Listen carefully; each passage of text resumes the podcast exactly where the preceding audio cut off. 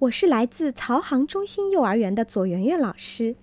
我今天讲的故事是《不一样的耳朵》。歪歪兔有一对漂亮的耳朵，不过当他听到不喜欢的话的时候，他总会捂住耳朵，一边跺脚一边喊：“不听，不听，就不听！”兔妈妈、兔爸爸一点办法也没有，只好带着歪歪兔去找狐狸魔法师。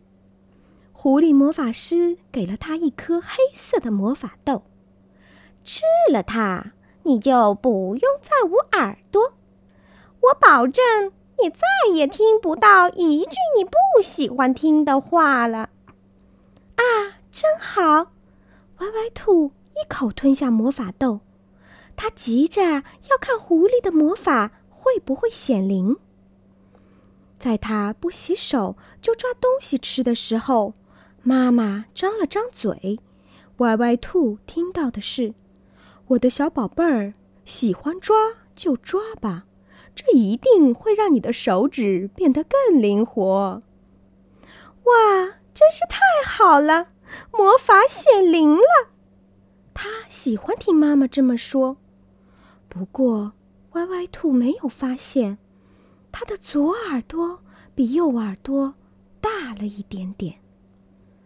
在他躺在床上看书的时候，爸爸张了张嘴，歪歪兔听到的是：“我的小宝贝儿，喜欢躺就躺着吧，困了的时候啊，连催眠曲都不用了。”哇，真是太好了，魔法显灵了！他喜欢听爸爸这么说。不过，歪歪兔没有发现。他的左耳朵比右耳朵又大了一点点。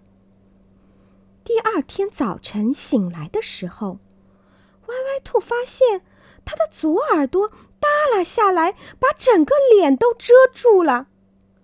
右耳朵呢，却小的只有拇指那么大。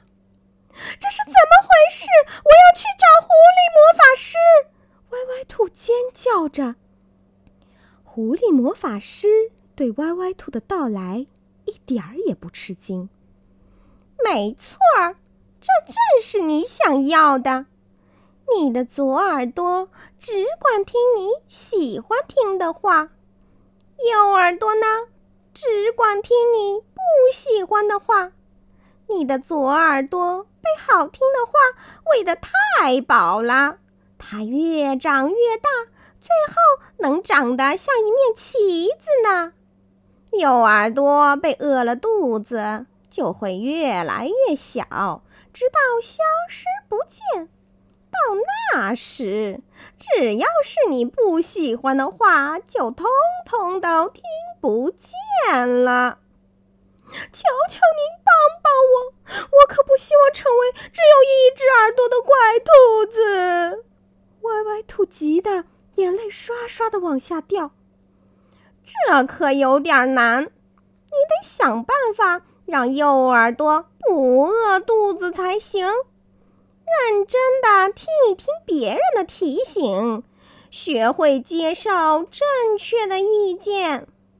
狐狸魔法师慢吞吞的说着，又给了歪歪兔一颗白色的魔法豆。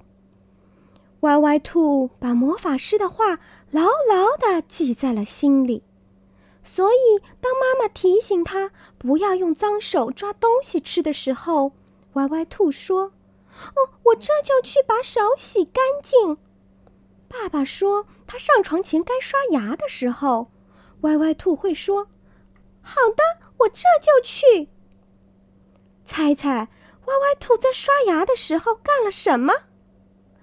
他偷偷的看了一眼镜子中的自己。